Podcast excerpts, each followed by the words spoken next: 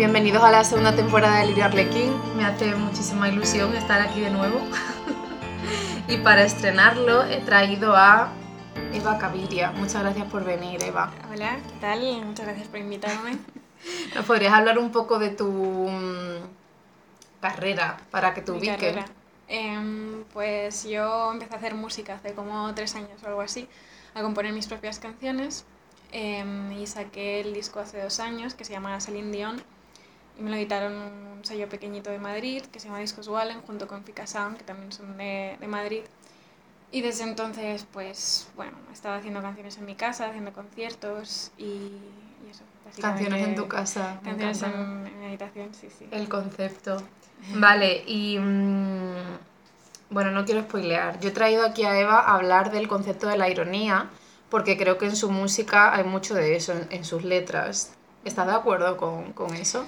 Sí, es una forma de, de interpretar mis canciones. Eh, yo creo que antes de ironía, igual deberíamos hablar de la parte del humor, porque, no sé, siempre ha estado súper presente en mi vida y creo que, que me ha servido mucho para encontrar mi, mi identidad y creo que, que es como una especie de, no sé, de refugio. eh, y, y sí, la ironía está bastante presente en muchos aspectos, además, no solo en la música, sino que que yo soy una persona también que, que, que tira, mu- que usa mucho la, la ironía en muchos aspectos. Eh,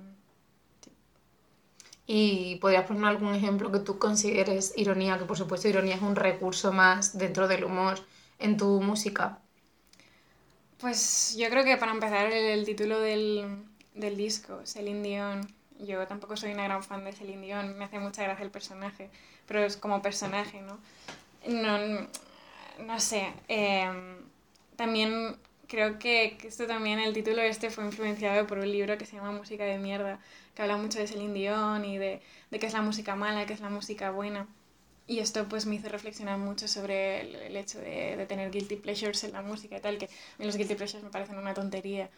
Eh, y, y sí, no sé, creo que para empezar el título este y, y dedicarle canciones a gente como Luis Miguel, eh, no sé, no sé, creo que, que ahí hay, hay mucho y hay muchas canciones mías parten de, de una idea de- a partir del, no sé, de- de- del humor y... O sea, dirías que en general el humor es clave en tu producción. Creo que al menos en, en, en el disco este sí, luego, luego he hecho más cosas más personales, pero me cuesta mucho más hacer cosas eh, que, que me expongan en el sí, Emocionalmente. emocionalmente, porque me siento muy vulnerable.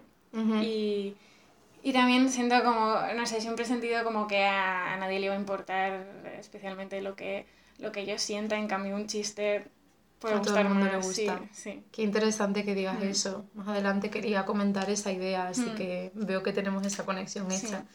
Y mm, en general en tu vida, no solo en tu, en tu trabajo artístico, ¿para qué y cuándo utilizas la ironía? Y si lo haces conscientemente. Em, yo creo que la ironía siempre se usa eh, conscientemente. No sé, creo que, que al final, em, eh, sí, no sé, me hace sentirme como mucho más segura y, y es lo que digo, que, que me ayuda como a tener conocimiento sobre mí misma eh, desde una perspectiva diferente del mundo y de la sociedad y de las convenciones. Y creo que es eso, me siento como en, un- en una especie de refugio. Sí. O sea, en tu vida personal diría que recurres mucho a la ironía también por ese mismo motivo. Sí, O sea, sí, una sí, sí. constante en tu vida, digamos, ¿no? Sí, sí, yo creo que sí. Em, no sé, no... Es, es lo que te digo, tiene como, como mucho que ver con este, el miedo de sentirme vulnerable, siendo como, como exponerme. eh, y creo que, que es un idioma muy concreto. Sí, sí, Sí. por supuesto que sí, pero hay algunas parcelas en tu vida en, de- en tu vida en la que no sea irónica, me imagino que sí, no, no vas a estar continuamente con la coraza de la ironía. Sí, obviamente, además me considero una persona como súper emocional y súper irracional, impulsiva, que no, no estoy como bajo la capa de la ironía. Em, pero no sé, yo creo que hay muchísimo más verdad en el uso de la ironía que, que en la falta de, de ironía. Sí, ¿en qué Sí. sentido? Mm, no sé, yo creo que, que es ver el... Es bastante, bueno, también considero que es como bastante negativo. O sea, a ver, ¿cómo explico? O sea, creo que también es como bastante existencialista el, el hecho de, de, de, ver la vida de esta forma tan negativa como para tener que usar la ironía y como no aceptar tu presente. Eh, y creo que esto en mi generación está bastante ahí. Completamente, vale, jo, qué interesante. Entonces, claro, me has dicho que haces uso de la ironía de manera consciente y que por otro lado podríamos decir que es una coraza, ¿no? Sí. O sea, que sabes que es una armadura que estás llevando en ciertas circunstancias de tu vida. Pues a mí me da la impresión de que mmm, vamos a tener un poco, no de beef durante la grabación del episodio, pero va a ser interesante porque vamos a tener perspectivas, puede ser que, que diferentes. O sea, ya han confluido en algunos aspectos, pero yo precisamente quería hacer este episodio porque estoy súper cansada de la ironía. No en general, o sea, en tu música, por ejemplo, me parece genial, sino como actitud vital. Eh, de todas formas, sí que quería hacer un disclaimer y, y es que aunque esté cansada del uso y abuso de este recurso, porque además creo que me lo puedo llevar completamente al terreno personal, mucha gente cuya coraza era la ironía me ha hecho muy de daño, porque iba muy unido a la falta de vulnerabilidad emocional y a la apertura emocional. Eh, y aparte para mí, claro, eh, no quiero sonar hater porque voy a comentar muchas cosas que me parecen muy positivas de la ironía, entre ellas la canalización artística, pero yo hago muchísimo activismo de vulnerabilidad emocional y me parece que la ironía muchas veces neutraliza eh, la vulnerabilidad emocional. Creo que se pueden llevar las dos al mismo tiempo, creo que yo también uso mucho la ironía, pero como digo siempre con todo, de manera responsable. Es que hay gente que se entrega a la ironía Mm, en todas las facetas de su vida, ¿sabes? Sí. No, yo no creo que sea exactamente así. Em, pero sí que me parece como una forma de ver las cosas con perspectiva, como de distanciarte de un poco de... Sí, pero cuando se contagia todo ya, y de manera continua... Ya, en ese tema ya, yo creo que ahí sí que estoy de acuerdo, pero, pero no sé. Em, en mi caso eh, eh, me siento muchísimo más cómoda desde ahí que... Sí, también en el caso de la música, yo creo que cada vez, porque el disco lo saqué hace dos años, las canciones que estoy haciendo, como te he dicho, siento que me expongo mucho más porque cuento experiencias personales, aunque sean con chistes, pero al final estoy contando un poco mi vida, no estoy hablando de, de, de, de no sé, de eso, de Luis Miguel o de, de quien sea. Eh, y además lo que me pasa mucho es que la, la música que escucho eh, suelen ser mmm, baladas, o sea, canciones de amor. ¿No? Porque a mí me gusta mucho la música con la que me puedo sentir identificada. Entonces esto al final ahora mismo está influyendo música. O sea, me estoy dando cuenta de que, que hago haciendo este tipo de canciones cuando no es la música que yo escucharía. Simplemente me siento como muy cómoda escribiendo estas letras, pero a la vez no es lo que yo escucharía. Porque yo me gusta escuchar cosas que me lleguen. Emocionales. Eh, emocionalmente. Despojadas sí, de ironía. Sí, aunque no lo parezca, aunque, aunque la música que haga son como que. Sí, parece como un poco pretenciosa en el sentido de, de que no, no intento como llegar a la gente ni nada, pero a la vez la música que me gusta a mí eh, es la música que me llega de alguna forma, no solo la música, sino, o sea, la, la parte eh, instrumental, sino también la, la, la letra. Y, y, cada vez, eh, bueno, estoy como escribiendo bastante eso sobre mis experiencias personales y luego lo quiero adaptar en, en canciones. Creo que creo que, que, bueno, yo nunca, nunca he tenido diario personal ni nada y creo que, me, creo que este hecho también ha hecho que, que, que me cueste muchísimo hablar sobre, sobre mis emociones, sobre mi vida personal. Y, y, más, porque si me siento incómoda haciéndolo yo en mi casa, eh, imagínate haciendo canciones para que las escuche gente. Es que no... Sí, para exponer tus tripas delante claro, del mogollón claro, de peña. Claro, claro, y es lo que te digo, no me siento como lo suficientemente importante como para la gente decirle, mira, esto es lo que siento yo, escúchalo, porque te vas a sentir identificado. Es que no, no, no sé, no me sentiría nada cómoda en esa posición. Claro, obviamente me parece completamente respetable, aunque es cierto que hay una tendencia, y lo he notado en mucha gente que usa la ironía mm. mogollón, a pensar que a los demás no les va a importar la forma en la que te sientes. O sea, me lo han verbalizado mm. tal cual. Y yo no creo que sea así, no hay que más que ver el triunfo de youtubers mm. que cuentan su vida, que me parece algo dignísimo y a mí me encanta seguirlos, y tienen un mogollón de peña detrás porque es algo que que nos nutre conocer experiencias ajenas, pero claro, no sé si te entiendo bien, entonces vas a hacer música sin ironía, contando no, tus experiencias personales. Ver, sí, no sé, yo, yo siempre creo, la ironía va a estar ahí porque, porque es algo que siento que está como bastante intrínseco en mí, como toda la parte del humor, que me hace sentirme mucho más cómoda y en la parte creativa. Y Eh, lo que pasa es que, que es eso, para, para mí la música es, es mucho más que, que, que, chistes, ¿no? Y esto quiero que, se note en lo que hago. Em, y esto en las canciones nuevas que estoy haciendo sí que lo tengo súper presente, en plan, eh, los chistes están bien, pero, pero no sé, yo creo que, que al final sí que me gustaría que la gente sintiera lo que siento yo cuando escucho a Nino Bravo, o cuando escucho a, a la estrella de David, a, a, gente que, que, que, se expone mucho, ¿no? Nino Bravo, la de David, vaya ejemplos de gente que, que me sigue sí. eh, pero, pero no sé, yo también quiero hacer sentir a la gente y eso me gustaría mucho y quiero aprender a hacerlo, pero primero tengo que, que, que aprender cómo enfrentarme a, a mis demonios. Claro, a, a primero tú y luego ofrecerlos. Claro, claro, exacto. claro. Sí, sí. Y a ver las cosas con perspectiva y, y, no sé, creo que estoy en ese proceso de... Vale. Ole tú. Ya, ya, ya. y me has dicho antes que aunque uses la ironía, no sé, canalizada a través de un personaje como Tom Cruise, hmm. eh, al fin y al cabo es un paralelismo con tu vida.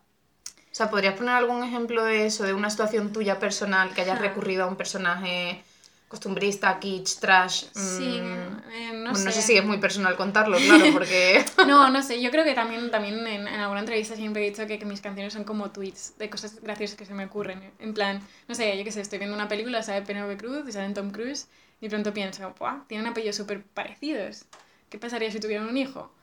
Eh, y en vez de tuitearlo, digo, ah, pues mira, tengo estos acordes, pues igual hago una canción. Y fue así, básicamente, como hice las canciones. Son tweets muy elaborados, límites de caracteres. Qué Sí. interesante. Sí, sí, sí. Oye, y mm, también me parece... mm, eh, no, no quiero repetir interesante todo el tiempo, pero es como lo que tengo en la cabeza constantemente. Qué interesante, lo voy a decir cinco veces ya para quitármelo. Eh, respecto a las covers, Sí. Que de manera general se interpretan como petardas. Porque, por ejemplo, yo ahora, eh, primicia, voy a empezar a hacer música, aunque bueno, este episodio será subido en octubre, quizás ya en ese Mm. momento ya no sea un secreto a voces. Y tengo muchas ganas de hacer mogollón de covers Mm. de canciones que me parecen petardeo puro, como son de Amores de Andy Lucas. Mm. Y no sé si hay una deshonestidad allí, porque claro, eh, cuando, nos- cuando se hace eso, ¿no? Cuando lo veo en ti, lo veo en Rebeca, lo veo en mucha gente de la escena, pienso que...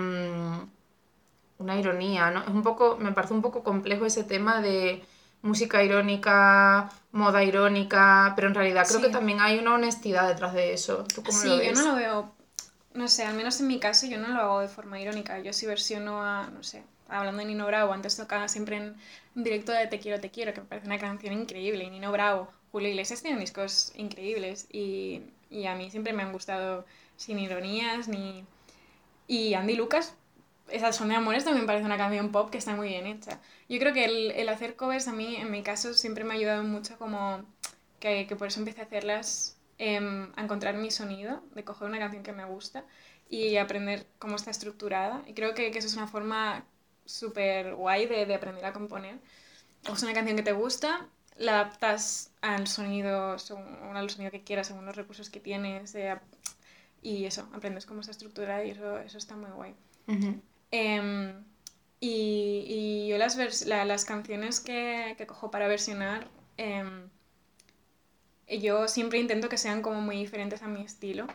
Para, para, para que se vea como una diferencia, para que, supongo que es eso, para definir mi sonido, ¿no? O Claro, sea, o sea, que prefieres hacer una cover de Nino Bravo que de Kavinsky, por claro, ejemplo. exacto, exacto. Siempre a veces me dicen, ¿por qué no haces una cover de, no sé, de, de un sonido, no sé, ahora no se me ocurre con quién me han comparado, de Beach House? Es que ¿para qué Ujú. voy a hacer una cover de Beach House? Es suena el mismo sonido de Dream Pop, es que no, no tiene ningún sentido. Claro, Porque si no vas a ofrecer nada nuevo, no lo hagas. claro, Y- comprendo. Sí, O sea, cuando tocas la cover teóricamente petarda, no piensas, aquí lanzo un chiste, sino sí, realmente... sí, realmente estás como reivindicando esta canción, creo yo. Ajá. Y mm, al menos, al menos en mi caso, igual hay gente que lo hace en plan, ja, ja, ja, voy a reírme un poco. Yo creo que, por ejemplo, Rebe con Corazón Partido, a Rebe genuinamente le gusta Corazón Partido. claro. no, no lo hace de forma irónica, jaja, Alejandro. Sanz, que porque esta canción le parece buena, he decidido versionarla. Igual la gente desde fuera lo ve como, jaja, esta chica versionando a Corazón Partido, que es como horrible, ¿no? Pero la hace bonita. Ujú. Corazón Partido es una canción increíble. Em, sí. Eso. Oye, ¿te acuerdas de esa época en la que no sabíamos lo que era la ironía y llevábamos camiseta de las Spice Girls. Yo me acuerdo, por ejemplo, de mm, cuando era pequeña iba a campamentos de verano. Yo tenía mogollón de camisetas de las Spice Girls de los Teletubbies. Y los niños mayores del campamento me hacían bullying porque tenía camiseta de los Teletubbies. y hoy yo sería la reina de Malasaña con mis camisetas de los Teletubbies. Ya, ya, ya, realmente no sabía que, que, existían las camisetas de los Teletubbies. Sí. Tienen merchandising de camisetas también. Eran en el mercadillo, parecía bastante bootleg. Bueno, pues era me has creado un deseo que no sabía que tenía y... Pues a Amazon después de esto. AliExpress. AliExpress, AliExpress, ¿no? Sí, sí, ¿Tú recuerdas algo que llevases completamente despojado de ironía de pequeña?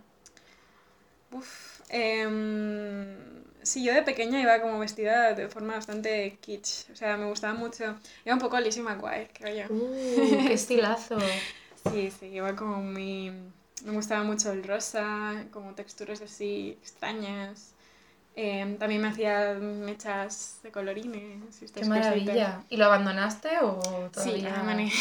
¿Por algún motivo? Yo creo, que, yo creo que siempre estoy cambiando de estilo. Siempre me, me, me canso muy rápido de de la ropa eh, y siempre como que me compro algo y ya, a los dos días ya no me siento cómoda llevando esto. Y llevo toda, toda mi vida me pasa lo mismo. O sea, ¿tú no considerarías que tu estilo es irónico, por ejemplo? Eh, estilo de vestir no, pero por ejemplo, sí que he tenido épocas. Me, me hizo una camiseta de, de, David Hasselhoff, por ejemplo. O sea, esto sí que me parece como claro ejemplo de Obviamente no me gusta David Hasselhoff actor, me hace gracia, pero es como. como es eso, es, es, vale, aquí sí que sería petardeo puro, no es dignificar y reclamar la figura. Sí, sí, exacto. Claro que. Ahí sí que es un ejemplo. Pero yo creo que con el tiempo me cansa un poco de este rollo. Eh, me, me sigue haciendo mucha gracia, pero. Pero no sé. Eh, sí, me, he ido centrando en otras cosas. Ya he pasado por la época de Hasselhoff y ya está. Lo he abandonado. Pues quería hablar yo un poco cómo utilizo la ironía, porque a veces siento, es gracioso porque es lo contrario a lo tuyo, que me apetece ser más vulnerable emocionalmente, que ya lo soy lo suficiente, pero en mm. algunas situaciones me apetece serlo más, pero siento que si lo soy, de mm. alguna manera me van a rechazar y que si usas la ironía eh, se acepta de una manera más fácil, porque de pronto eres más cool, una vibe un poco sí, teenager, bueno, no, ¿sabes? O sea, es básicamente lo que he dicho yo, o sea, es el miedo a exponerme y a sentirme vulnerable ante la gente. Claro. Y, y, y, sí, no sé, supongo que, que la ironía te, te, te, crea como una capa protectora. Nada y nada me puede hacer daño porque estoy bajo... Efectivamente, es como llevar, como llevar una máscara. Sí, sí, sí, sí. Eh, sí. Sí, al final, no sé, yo creo que es que es como un elemento clave en la introversión y yo soy súper introvertida. Llevas razón, yo creo que es eh, importante, no únicamente la introversión, pero sí, pero me ha hecho recordar a cuando fui de pequeña a una fiesta de Halloween y mi madre me creó con bolsas de basura y una máscara de la super pop, un disfraz de Scream, ¿te acuerdas la peli? Sí. Y llegué allí, nadie me reconocía y me sentía muy poderosa. Pues supongo que la ironía puede tener cierto, cierta capa de eso. Sí, supongo que también al estar como fuera de todo tipo de convención social y de roles eh, sociales y tal, eh, al final todos, queremos sentirnos diferentes, ¿no? Y yo creo que si estás, si hablas como otro idioma, mm, siempre te vas a sentir como más especial. Sí, es cierto, es un código al fin y al cabo la ironía. Yo también creo que es un recurso muy utilizado por todo eso que comentas por los adolescentes edgy, ¿sabes? que así no sí, muestran sí, claro, realmente... es lo que te digo, que yo tuve como esa faceta, pero ya llega un punto en el que, uff, Eva. pues yo es que empecé a ver al principio de los 20, yo antes era mucho más irónica que ahora, que la gente se estaba escudando tantísimo en eso para tener irresponsabilidad emocional Totalmente. que me empezó a rayar la cabeza mogollón. Sí, sí, sí, También me resulta muy interesante, un poco desde otro tercio, cuando intentas ser irónica y la gente no te entiende. Es un poco humillante, ¿no? Sí. sí, sí, sí. A mí más de una vez me, me, No sé, justo ayer le hablaba con un amigo y le, le dije, ¿sabes que me van a preguntar sobre la ironía y tal? Me dice, sí, sí, es que a veces estoy hablando contigo y no sé cuándo vas en serio cuando, cuando me hablas de... Y yo no me doy cuenta de estos momentos. Em, pero, pero, pero sí, no, no sé, no, no sé cómo... Pero supongo que el, que sarcasmo, no sé, no sé, siempre está como presente en, en, en mi vida de alguna forma. pero no te das cuenta entonces cuando la gente no pilla si estás usando la ironía o sí, pero, pero hay veces que, por ejemplo, con este amigo que yo creo que, que tiene bastante... Él también es, la usa mucho en muchas facetas de su vida y que me diga y que él no lo pille, no sé. Sí, bueno, yo creo que suele suceder. Yo también tengo amigos que la usan y me preguntan continuamente, pero ¿en serio lo que has dicho? Yo me acuerdo de un ex mío Mm. que utilizaba un humor desde la ironía muy erático, muy deadpan, y la gente normalmente es que no lo pillaba y era una situación que daba mucho cringe, pero no Mm. por él, sino en general. Era muy mockumentary, era muy estilo The Office o, o Ya, Parks and Recreation, que a mí me hacía una gracia increíble, por supuesto, Mm. pero una comunicación súper torpe. Y claro, cuando eres adolescente además que intentas usar ese recurso para hacerte guay, el hecho de que no te entiendan es tremendamente absurdo, ¿no? Ya, Como nuestra existencia, como nuestra generación. sí, sí, totalmente, totalmente. Pero bueno, eh, sobre este tema, incluyendo eh, eh, esta pregunta que te he hecho, yo creo que hay mogollón de gente que lo usa como máscara, la ironía, y eso es peligroso. ¿Estás de acuerdo con sí, eso? sí, sí, o sea, sí, básicamente es lo que te digo, yo es como una especie de refugio y lo que dices de, de para, para, como para no enfrentarte a, a, a, a la realidad un poco, ¿no? Sí, Supongo. es de evasión, ¿no? Más Sí, o sí, menos sí, la, la sí, ironía. totalmente. ¿Y te parece que el uso de la ironía implica falta de honestidad? Eh, no, yo...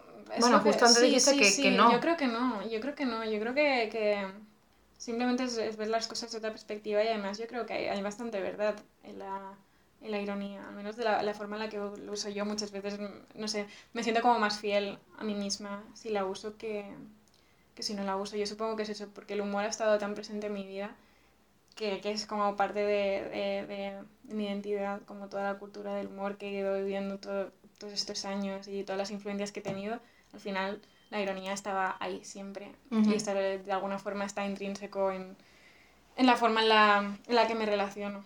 Ujú. Sí, eh, yo creo que también hay mucha ramificación, no es únicamente el mismo canal de la ironía, pero es que no sé, creo que se puede entremezclar con cosas muy buenas o muy turbias. Por ejemplo, en Instagram ya sabes que hay muchísimas cuentas eh, centradas en el costumbrismo kitsch, ¿no? Sí. Por ejemplo, muchas cuentas que hacen fotos a ancianos que les parecen les parecen ridículos al fin y al cabo. Me parece que lo que subyace es un poco, y muchas veces clasista, porque de pronto ves a, que hacen fotos a latinos con outfits eh, más horteras y se escudan un poco en la ironía, en el costumbrismo, pero pues eso, puede entremezclarse con, con turbiedad y todo es excusado bajo esa etiqueta. Sí, bueno, no es en tu que- caso, ¿eh? Sí, no sé, es lo que dices de adolescentes edgy. Yo creo que, que en cuanto, no sé, también creo que esos, todas estas cosas me parecen como...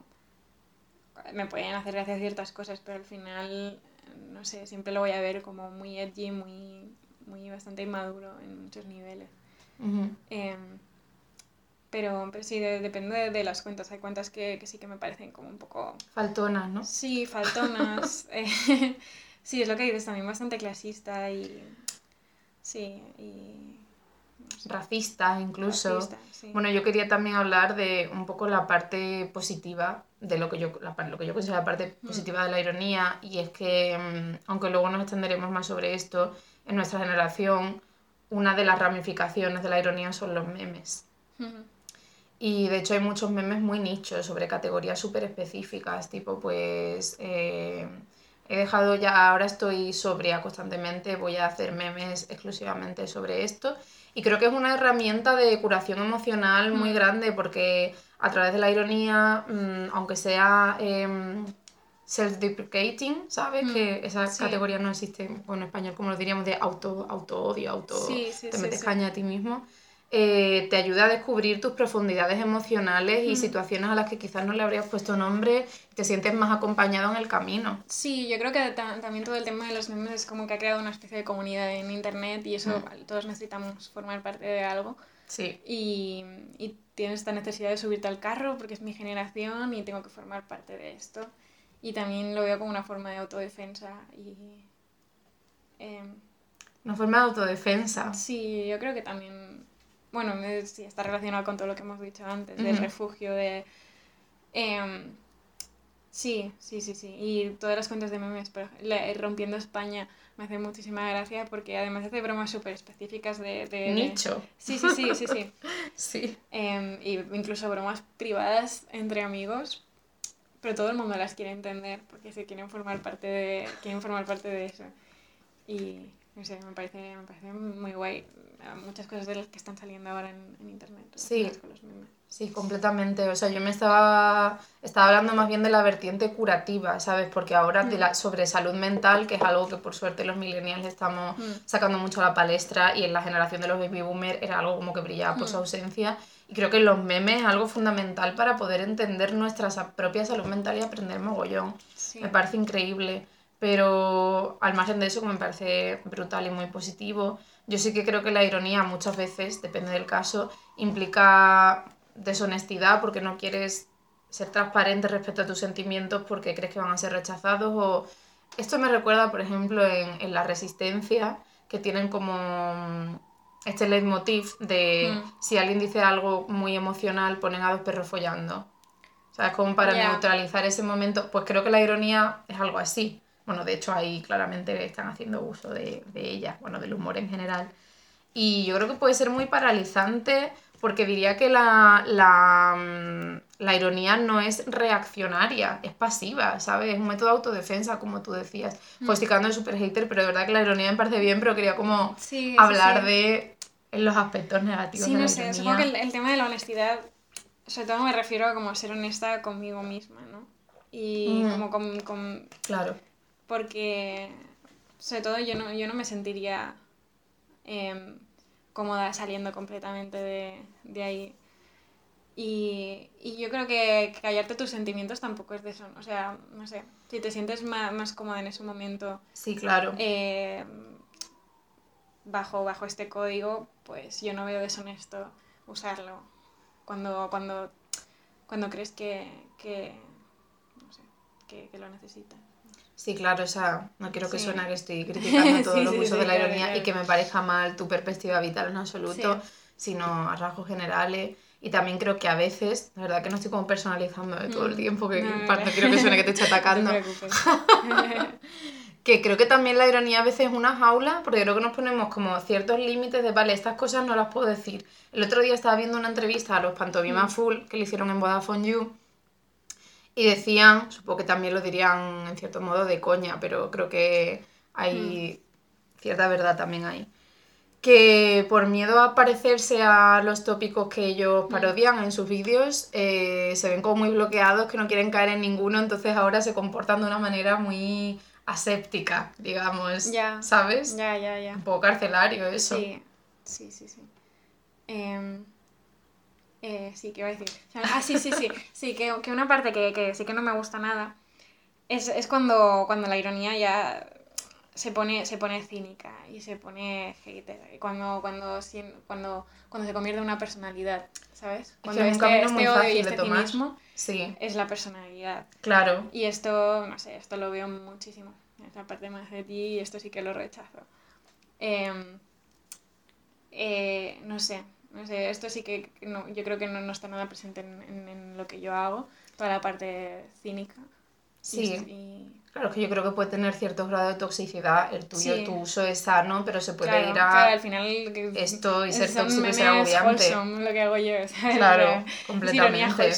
pero, pero, pero sí, no sé, en Pantomima Full sí que hay un puntito de cinismo que yo a veces me, me, cansa ya, porque es eso, como el crear del odio una personalidad, y el odio no es una personalidad. el odio no es una personalidad, estar ocupado tampoco. Sí, pero como que eso al final parece que por no caer en la, en la autoparodia, eh, no quieres ni mostrar un recurso de tu, o sea, ni un resquicio de tu humanidad, ¿sabes? Y me parece mega peligroso eso, pero... Ya, bueno, ellos también son, o sea, son personajes públicos sí. y yo creo que al público son de una forma, en su caso son de otras. Y al final son actores. Por supuesto. Están interpretando un papel y este papel es de esta forma. Eh, pero en su caso deben ser de otra No sé. Pues sí, sí. También me parece que el uso que hacen ellos de la ironía es un poco de descarga de responsabilidad y que es algo muy típico, ¿no? Digo esto, pero como es irónico, en realidad no lo siento, me gustan, por irnos a un nivel muy superficial, me mola Andy Lucas, eh, me mola Merche, para no repetir los ejemplos. pero es irónico, en realidad no, no puedes juzgarme. O sea, es como también eh, una autodefensa contra la crítica, porque como lo estás haciendo desde el mm. humor, no te pueden criticar por ello porque luego puedes decir era broma. Sí, no, sé, esto...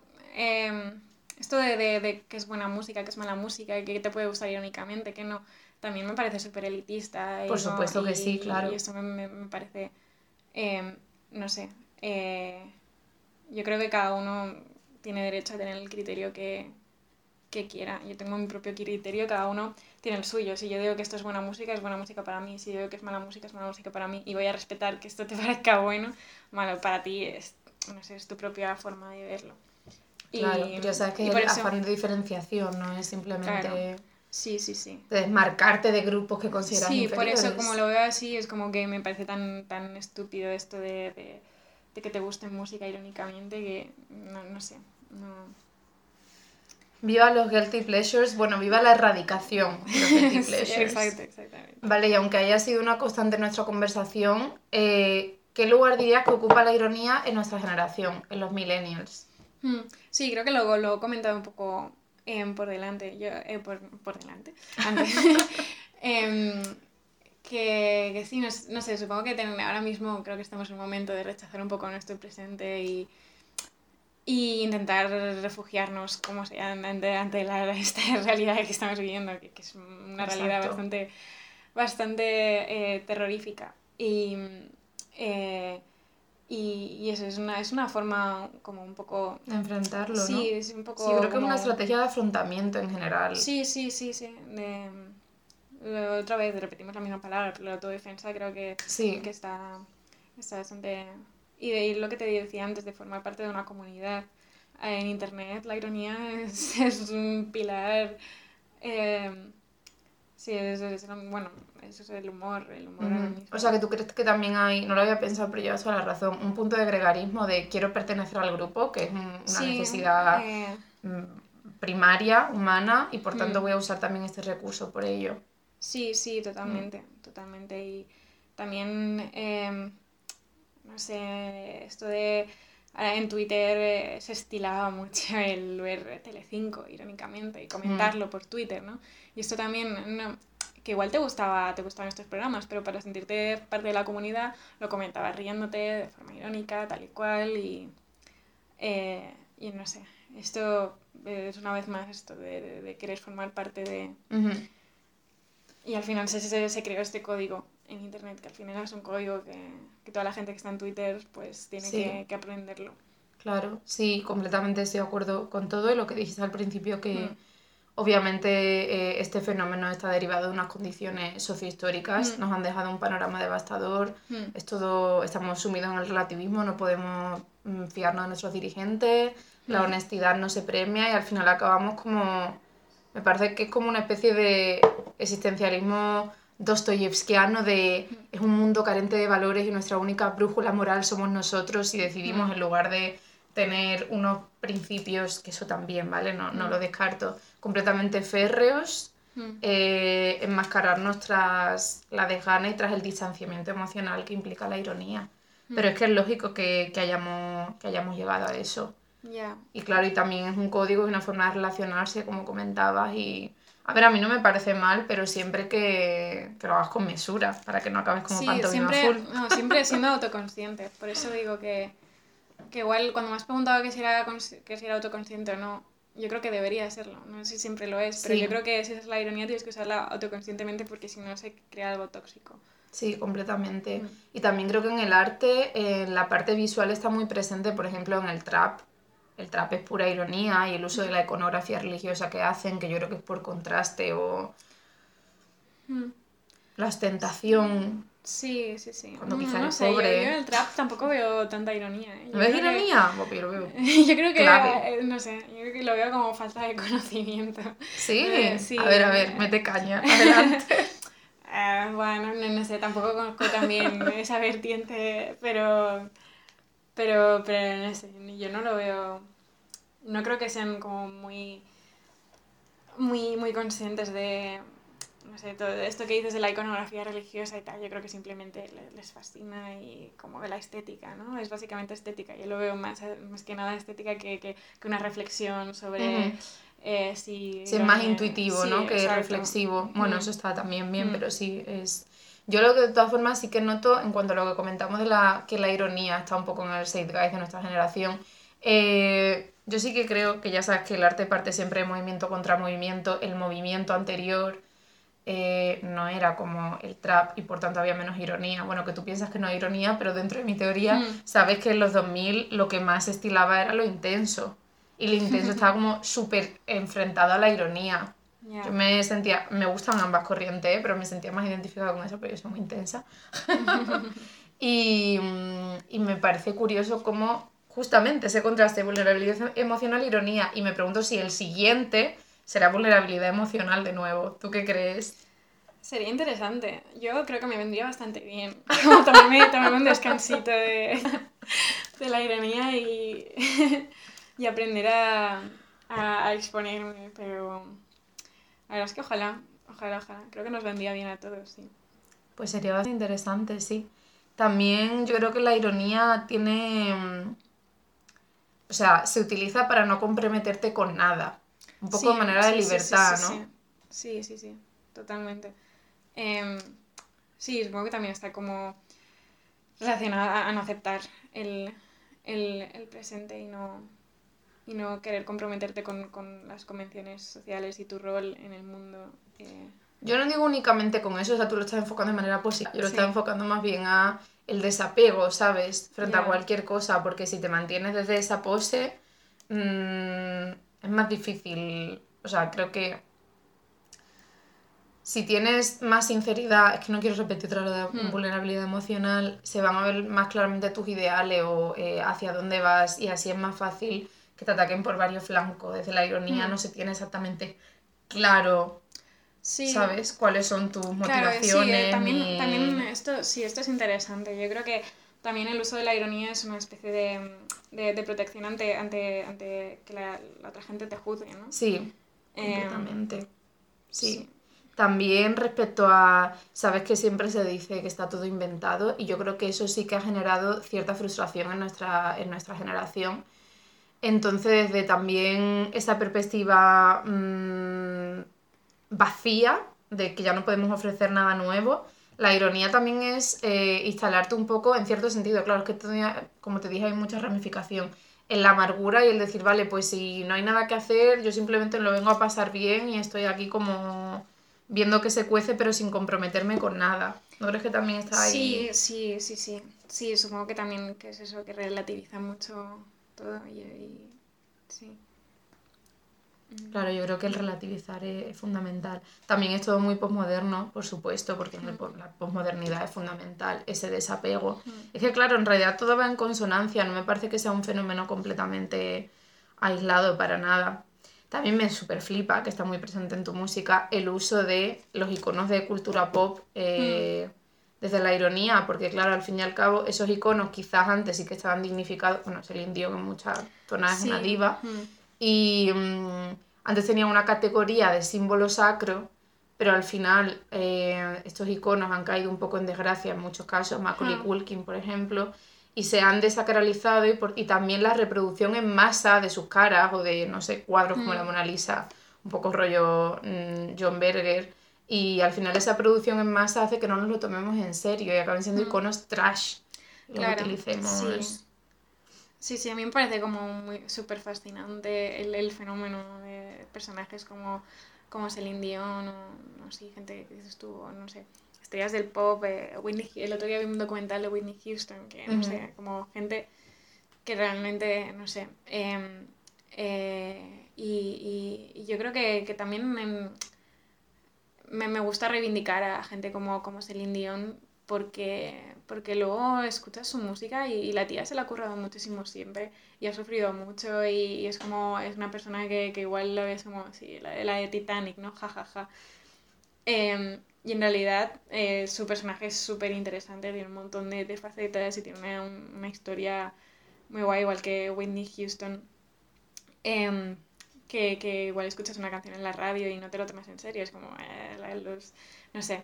Eh, y, y tiene como, como es una, una persona con muchísimo talento, con una, una vida súper intensa y bastante trágica y, y creo que podemos aprender mucho de personajes así que ahora los vemos súper kitsch y súper trash y jajaja. Em, no sé. Pero ¿cómo crees que se llega a eso de ser una artista valorada por el público y la crítica a convertirte en un icono kitsch o trash o... Bueno, yo creo que, que, estas estrellas del pop al final, mm, fuera de la, la, em, la cultura siempre los ha considerado como eso, figuras mainstream del pop a los que eso les gusta, a los que no tienen ni idea de nada. También es esto el elitismo, sí, claro. el elitismo. Una vez más, yo creo que, que siempre siempre han, han, tenido algo de eso. Luego con perspectiva, con los años, pues sí que se ven, se ha creado como este el género kitsch, ¿no? Que... O sea, ¿tú crees que la ironía entonces tiene mucho de elitismo cuando lo aplicamos sí, a la cultura? Sí, totalmente. Claro, totalmente. porque los iconos de este tipo suelen ser provenientes del pop. Sí, sí, sí, sí, sí, claro. Sí, el que el, es que el kitsch, o sea, todo, todas estas figuras al final... Es la cultura popular. Sí, la cultura claro, popular. Completamente. Sí, Y a mí siempre me gusta reivindicarlos porque creo que todos deberíamos respetar más a gente, a, este, a esta gente, no a todos, pero, pero, pero no sé, sí, yo los admiro un montón y, y, y eso, sí, sí, sí. Me ha parecido una despedida perfecta, Eva. Por favor, respetad más. Bueno, yo creo que se puede usar de manera irónica y además respetarlos. Claro, sí, sí, sí. A la par, porque Obviamente, tú lo haces. Yo lo hago, yo lo hago. Para muestra un botón. Sí, sí, sí. Pues muchas gracias por venir, Eva, y por tener conmigo esta charla tan amena. Muchas gracias por invitarme, me gustó mucho. Y con esto inauguramos la segunda temporada de Little Arlequín. Yeah. Nos vemos en el siguiente episodio. Adiós. Adiós.